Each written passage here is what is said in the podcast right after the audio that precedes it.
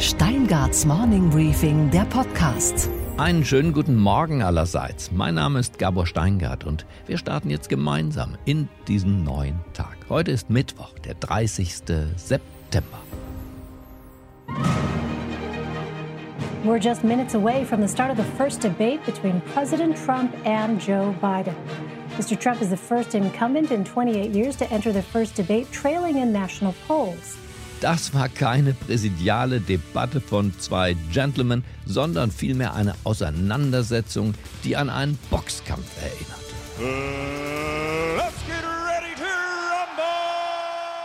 Die persönliche Beleidigung ersetzte das Argument. Donald Trump ging gleich am Anfang zur Sache, Faustschlag direkt ins Gesicht des Gegners. Biden sei nicht schlau, nichts an dir ist schlau, Joe, sagte er seinem Kontrahenten. He panicked or he just looked at the stock market. One of the two, because guess what? A lot of people died. And a lot more are going to die unless he gets a lot smarter, a lot quicker. So, Mr. President? Did you use the word smart? Uh, so you said you went to Delaware State, but you forgot the name of your college. You didn't go to Delaware State. You graduated either the lowest or almost the lowest in your class. Don't ever use the word smart with me. Don't ever use that word. Oh, give me a break. Because you know what? There's nothing smart about you, Joe. Biden revanchierte sich umgehend, nannte Trump einen Clown. You've already fired most of them because they did Some a good job. Some people don't well, do a good here's job. The, With you, Go ahead. You get here's the, the wait a minute. You get the final word, Mr. well, it's hard to get any word in with this clown. Und er titulierte ihn als eine Marionette von Wladimir Putin. The fact is that I've gone head to head with Putin and made it clear to him we're not going to take any of his stuff. He's Putin's puppy. He still refuses to even say anything to Putin about the bounty on the heads of American soldiers. Your son got And- three No, no, no. million dollars. That's right. And Mr. by the way, President, Mr. my President, son, Mr. Wait a minute. Trump setzte zum Schlag unter die Gürtellinie an. Sohn Biden, Hunter Biden, wurde nun ins Zentrum der Debatte gezerrt. Seine Kokainabhängigkeit war plötzlich Thema, die allerdings lange, lange als überwunden gilt. Ringfrei für den Tiefschlag des Abends und die Abwehrversuche des Vaters, der sich vor seinen Sohn Hunter stellte. My son was in Iraq. He spent a year there. He got the, he got the Bronze Star. He got the Conspicuous Service Medal. He was not a loser. He was a patriot, and the people left behind oh, there were heroes. Really? And I resent. Are you talking like about hell. Hunter? Are you talking I'm Hunter? talking about my son, Bo Biden. You're talking I don't know. about. I don't know, Bo. I know Hunter. Yeah, you Hunter know got Bo. thrown. Hunter got thrown out of the military. He was thrown out, dishonorably discharged. That's not true. He For wasn't use. Emotionale Höhepunkte gab es auch. Biden erinnerte den Blick diesmal fest auf den Fernsehzuschauer gerichtet und nicht auf den Moderator an die 200.000 Covid-Toten in den USA. Look, you folks at home, how many of you got up this morning and had an empty chair at the kitchen table because someone died of COVID? How many of you were in a situation where you lost your mom or dad and you couldn't even speak to them? You had a nurse holding a phone up so you could, in fact, say goodbye. You would have lost far How more many people. people? Far That is- more people.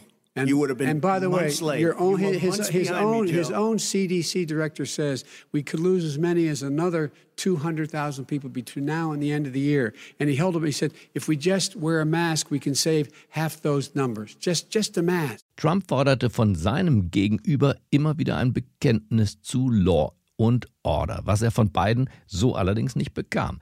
Dafür verweigerte Trump seinerseits wiederum die Distanzierung von jenen rassistischen Wählergruppen, die offen eine Überlegenheit der Weißen gegenüber den Schwarzen behaupten.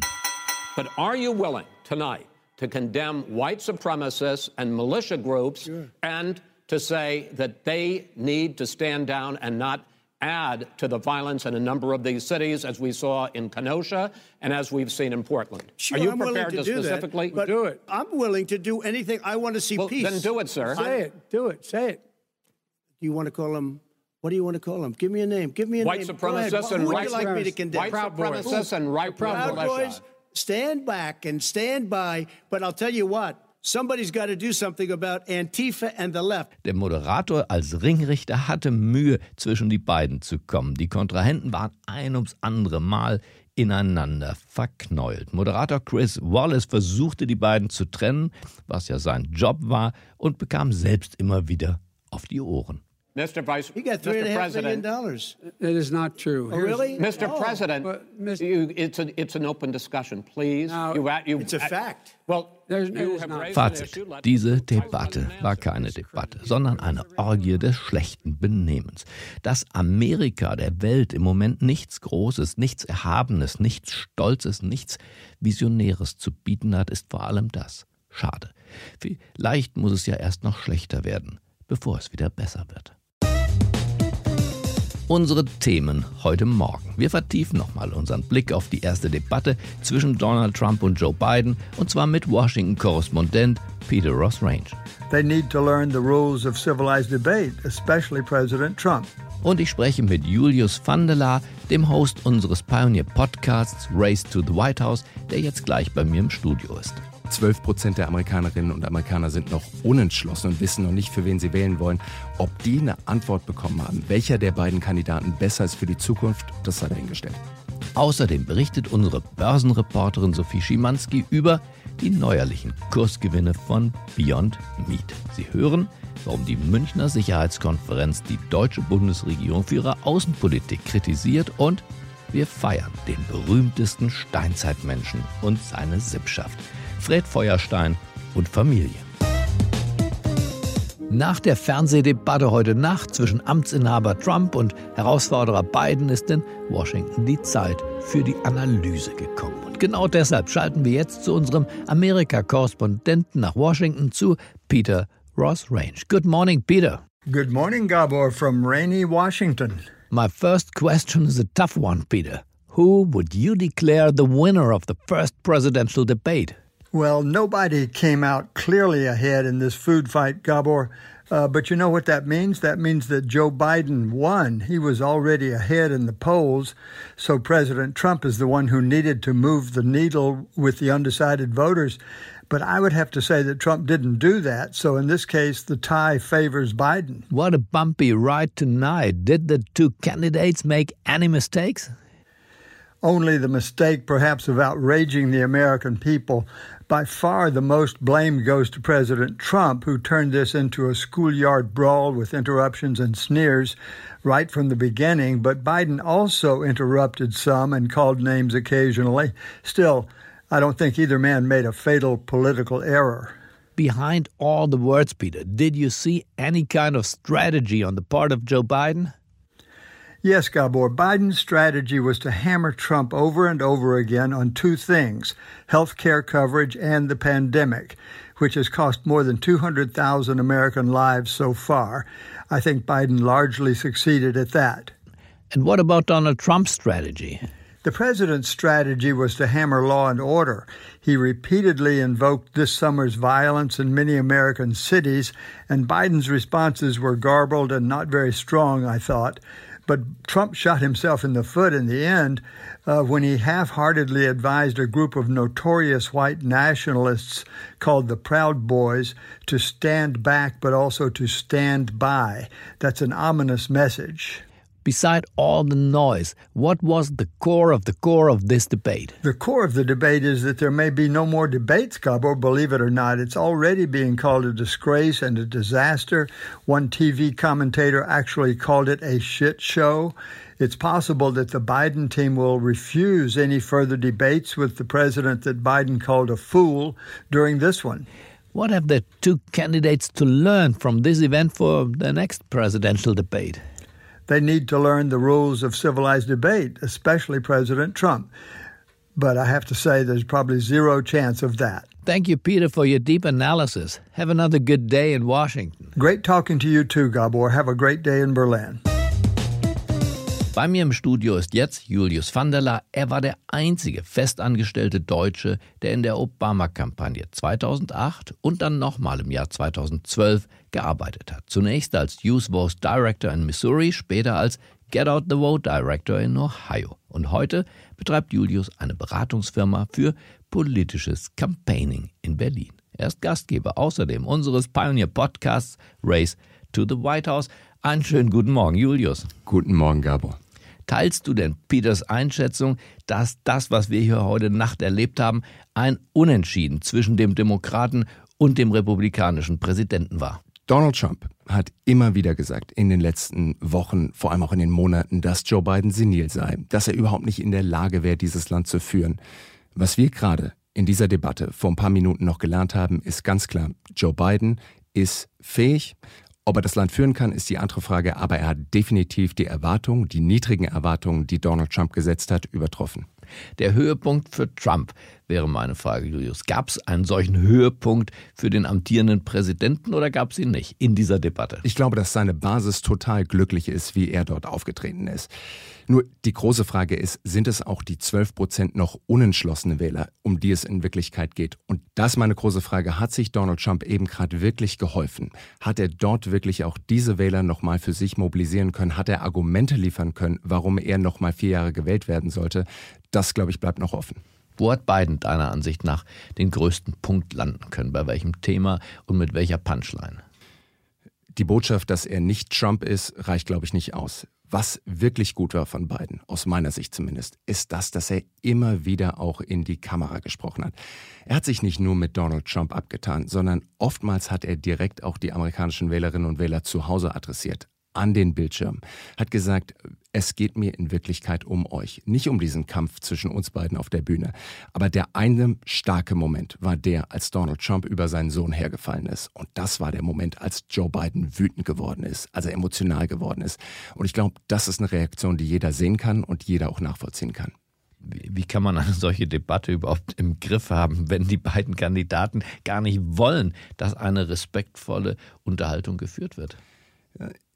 Ich glaube, was Trump versucht hat, ist einfach plötzlich hier massiv aufzutreten, zu zeigen, er hat die Energie und Joe Biden hat sie nicht. Das war so, glaube ich, sein Mindset vor dieser Debatte. Und plötzlich in der Debatte hätte ihm klar werden müssen, Joe Biden ist da. Die Amerikanerinnen und Amerikaner wollen vielleicht auch das ein oder andere über die Zukunft hören. Und das war plötzlich der Film, in den Donald Trump so nicht mehr reingekommen ist. Was würdest du sagen, sollte die Trump-Kampagne lernen, um es beim nächsten Mal wirklich besser zu machen? Worüber hätte Trump sprechen müssen? Er hätte aus meiner Sicht über die Wirtschaft sprechen müssen. Das ist der Punkt, wo er die höchste Kompetenzzuschreibung hat. Da führt er vier Punkte vor beiden. Insofern jede Frage, ob Richtung Corona, ob Richtung Klima, was auch immer es ist, hätte ich aus Trumps Perspektive immer mit ich kann die Wirtschaft wieder aufbauen. Ich kann Arbeitsplätze schaffen, beantwortet. Und ich hätte mich nicht auf diese ganzen Grabenkämpfe eingelassen, die versuchten natürlich auch Joe Biden oder auch der Moderator Chris Wallace zu setzen. Vielen Dank, Julius, für diese erste Einschätzung heute Morgen. Danke dir, Gabor. Und was war heute Nacht an der Wall Street los? Damit bleiben wir noch in den USA und schauen jetzt auf die Börse. Und das tun wir gemeinsam mit unserer Reporterin in New York, mit Sophie Schimanski. Einen wunderschönen guten Morgen, Sophie. Hi, einen schönen guten Morgen. Aber erstmal, Sophie, möchte ich auch von dir wissen, was ist dein Eindruck von dieser ersten Debatte heute Nacht? Ich habe nach der Debatte direkt mit Greg Vallier gesprochen, der ist US-Politikstratege beim Investmentberater AGF. Und äh, er hat gesagt, dass er glaubt, dass es wichtig für Investoren war zu sehen, dass Trump dominiert hat, einfach weil er aggressiver war und sich nicht an die Regeln gehalten hat. Also äh, Greg Vallier hat gesagt, äh, Trump ist einfach ein Bully. Noch eine Bemerkung, die ich interessant fand, die Trump zum Aktienmarkt gemacht hat. Steigende Kurse würden neue Jobs bedeuten und gute Ersparnisse für die Arbeitnehmer, also äh, volle 401ks. Schauen wir doch noch auf ein anderes Thema jenseits der politischen Debatte, die Aktie Beyond Meat macht ja einen ordentlichen Sprung nach oben. Aber womit kann der Hersteller von veganem Fleischersatz die Investoren da erfreuen? Ja, mit einem neuen Deal oder mit einem erweiterten eigentlich. Sie werden noch mehr Fleischersatzprodukte in noch mehr Walmart-Filialen verkaufen als bislang, weil die Leute Walmart die Türen wirklich eingerannt sind, um an Beyond Meat Produkte zu kommen. Ab nächster Woche werden die Produkte von Beyond Meat in mehr als 2400 Walmart-Filialen in den USA angeboten. Das ist dreimal so viel wie aktuell und damit wäre es fast jede zweite Walmart-Filiale, die eben Beyond Meat führt. Das Wachstumspotenzial für Beyond Meat ist dementsprechend also ordentlich. Der Rivale Impossible Foods hat im Juni bekannt gegeben, dass sein Impossible Burger jetzt in 2100 Walmart-Filialen ähm, in den USA erhältlich ist. Also auch die haben eben den Einzelhändler in Angriff genommen. Und was, Gabor, ist eigentlich heute in der Hauptstadt los? In der Hauptstadt sorgt der Report der Münchner Sicherheitskonferenz schon jetzt für Aufsehen. Er ist noch gar nicht veröffentlicht, liegt der Bundeskanzlerin vor, liegt dem Außenminister vor. Und bei mir ist Gordon Repinski, der stellvertretende Chefredakteur von The Pioneer. Gordon, hallo. Grüß dich, Gaber, hallo. Und du hast auch einen Blick in diesen Report geworfen, der die Gemüter zu erhitzen scheint. Ja, so ist es, Gabor. Und tatsächlich ist die Münchner Sicherheitskonferenz ja zu einem der wichtigsten Thinktanks in Deutschland geworden. Und das Zeugnis, was sie der deutschen Außenpolitik ausstellt, das ist kein gutes. Zwar habe man mehr Geld in die Verteidigungspolitik gesteckt, aber insgesamt fehle es an Strategie, an einer Idee, wo man hin will und auch an Strukturen. Was ist der rote Faden dieses Reports dieses Mal? Es geht tatsächlich um Deutschlands Rolle in Europa. Es geht um die große strategische Frage, wie Europa sich zwischen den Polen Amerika, zwischen den USA und zwischen China positioniert. Und damit geht es natürlich auch um die Frage, welche Rolle Deutschland spielt. Das Ergebnis ist, Deutschland muss viel stärker, viel proaktiver werden, aber eben erst einmal herausfinden, was das Land eigentlich wirklich selber will. Das heißt, eine Definition eigener Interessen vornehmen. Genau, erstmal herausfinden, was ist das strategische Interesse von Deutschland, auch, so schreibt der Report, mal mehr über Außenpolitik zu debattieren und dann in der Folge auch zu überlegen, wie man die Strukturen anpasst. Ein Beispiel, den Bundessicherheitsrat gibt es im Kanzleramt, aber eigentlich berät er nur über Rüstungsexporte. Der Report kommt zum Ergebnis zu sagen, Deutschland muss den Bundessicherheitsrat etablieren als ein Gremium, in dem wirklich über Sicherheitspolitik nachgedacht wird und nicht nur über Rüstungsgeschäfte. Das heißt, äh, Angela Merkel wird diesen Report von Wolfgang Ischinger, dem Chef der Münchner Sicherheitskonferenz, als unfreundlichen Akt empfinden? Ich glaube, Angela Merkel weiß eigentlich schon, was die Defizite der deutschen Außenpolitik sind. Nur hat sie es in den letzten 15 Jahren nur sehr in kleinen Schritten geschafft, das zu beheben. Und das ist jetzt nochmal eine Mahnung, sich da zu beeilen. Wann, Gordon, und wo eigentlich kann ich diesen gesamten Report selber lesen, wenn ich das, was du berichtet hast, nochmal nachlesen möchte? Am Donnerstag stellt die Münchner Sicherheitskonferenz den ganzen Report vor. Hier bei uns auf der Pioneer One ab 18.30 Uhr. Man kann sich das im Livestream anschauen auf thepioneer.de. Vielen Dank. Und was, Gabor, geht eigentlich gar nicht? Dass die Bundesregierung zwar gerne vom Klimaschutz redet, sich selbst aber deutlich schwer damit tut. Bei der Flugbereitschaft der Bundeswehr zum Beispiel. Da leistet sie sich weiterhin eine kostspielige und ökologisch fragwürdige Doppelstruktur. Diese Flugbereitschaft ist nämlich sowohl in Berlin als auch in Köln-Bonn stationiert. Dass da auch mal eine Maschine leer fliegen muss, geschenkt. Aber innerhalb von gut einem Jahr saßen bei 761 Flügen zwischen den beiden Standorten nur, es klingt unglaublich, 144 Mal auch tatsächlich Passagiere im Flugzeug. 144 Mal von 761 Flügen. Oder anders gesagt, 617 Mal ging ein Regierungsflieger in die Luft, ohne dass ein einziger Passagier an Bord gewesen. Bei der Bundeswehr gilt offenbar das Motto, alle reden vom Klima, wir nicht. Okay, Gabor, und was hat dich heute Morgen wirklich überrascht? Dass bei Fred Feuerstein und seiner Frau Wilma in Steintal regelmäßig Weihnachten gefeiert wurde. Obwohl die Serie ja in der Steinzeit spielt und somit rund zwei Millionen Jahre vor Christi Geburt. Fred aber ist tatsächlich ein großer Weihnachtsfan. Christmas is my favorite time of year because everyone becomes a Santa Claus. Heute vor 60 Jahren liefen die Feuersteins das erste Mal beim amerikanischen Fernsehsender ABC über den Schirm.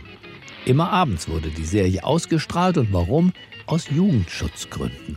Nicht etwa wegen der nur mit Fellen bekleideten Hauptfiguren, sondern weil die Feuersteins in den ersten Jahren doch tatsächlich Werbung für die Zigarettenmarke Winston machten. The Flintstones has been brought to you by Winston, America's best-selling, best-tasting filter cigarette. Winston tastes good like a cigarette should. Die Feuersteins, das ist eine Erfindung von William Hanna und Joseph Barbera, aus deren Federn im Übrigen auch Tom und Jerry stammen. 1966 ertönte dann erstmals in Deutschland der nachhaltige Ruf nach Die Feuersteins sind nach den Simpsons die erfolgreichste Zeichentrickserie der Welt. Und Verschwörungstheorien machen auch vor diesen harmlosen Steinzeitfreunden nicht Halt. Angeblich spielt die Serie nicht in der Vergangenheit, sondern in der Zukunft. Und zwar nach einem Meteoriteneinschlag, der die Zivilisation der Welt wieder in die Steinzeit katapultiert hat. Klingt irre? Nein, klingt doch total plausibel, denn nur dann macht das mit dem Feiern von Weihnachten, die zwei Millionen Jahre vor Christi Geburt, auf einmal wieder Sinn. Ich wünsche Ihnen einen befreiten Start in diesen neuen Tag. Bleiben Sie mir gewogen. Es grüßt Sie auf das Herzlichste. Ihr Gabor Steingart.